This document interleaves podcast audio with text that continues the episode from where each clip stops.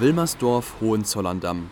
Draußen sind es gut und gerne 30 Grad, aber drinnen in der Artothek sorgt die Klimaanlage für angenehme Temperaturen. Das muss auch so sein. Hier sollen sich nämlich in erster Linie nicht die Besucher, sondern die Kunstwerke wohlfühlen. Was aber genau ist eine Artothek? Flapsig formuliert könnte man sagen, ein Verleih von Kunstwerken. Elke von der Lied, die Leiterin der Artothek, erklärt das Konzept. Alle Werke, die Sie hier in diesem Raum der Artothek sehen, können sie sofort ausleihen.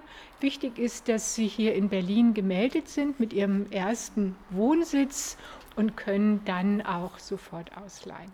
Die Artothek Charlottenburg-Wilmersdorf ist eine Mischung aus Museum und Lagerhalle.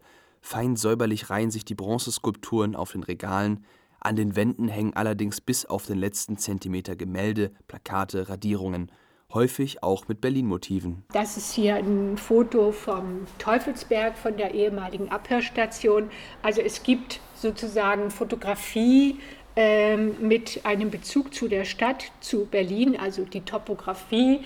Der gebürtige Schweizer Matthias Wild ist einer der vielen Berliner Künstler, die in der Artothek ausstellen. Kunst vermieten wie Fahrräder. Ist das eine gute Idee? Ja, unbedingt eigentlich. Das finde ich völlig okay, weil äh, so kann sich jemand äh, ausprobieren in dem Werk, also als Betrachter. Äh, hat doch was Demokratisches, finde ich eigentlich, was Offenes. Artotheken sind in erster Linie ein Großstadtphänomen. Zwar kann sich hier jeder Kunst ausleihen, allerdings weiß es längst nicht jeder.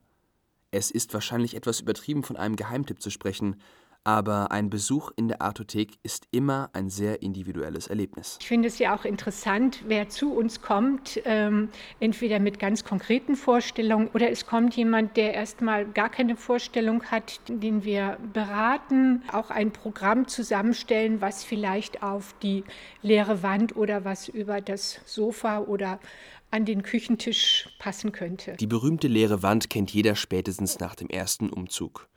Die Motive in der Artothek sind am Puls der Zeit und sind im Gegensatz zu gerahmten Ikea-Bildern individuell und das zu kleinem Preis. Was sollte ich mir also aufhängen? Was würde sich Künstler Matthias Wild von einem neuen Mieter seiner Werke wünschen? Das könnte ich mir vorstellen, dass er vielleicht etwas ausleiht, was ihn, was ihn irgendwie reizt, provoziert oder was er sich gar nicht sicher ist, ob es ihm wirklich gefällt, um sich damit auseinanderzusetzen. Matthias Wills Lithografien in der Artothek hängen seit einiger Zeit in Nachbarschaft zu einem Druck von Ai Weiwei. Der chinesische Dissident und Künstler lebt selbst in Berlin und sein Werk in der Artothek ist sehr begehrt. Jetzt gerade nicht, also insofern gehe ich auch davon aus, dass es, und so soll es ja auch sein, dass es wirklich ausgeliehen ist. Die Artothek ist eine Win-Win-Situation.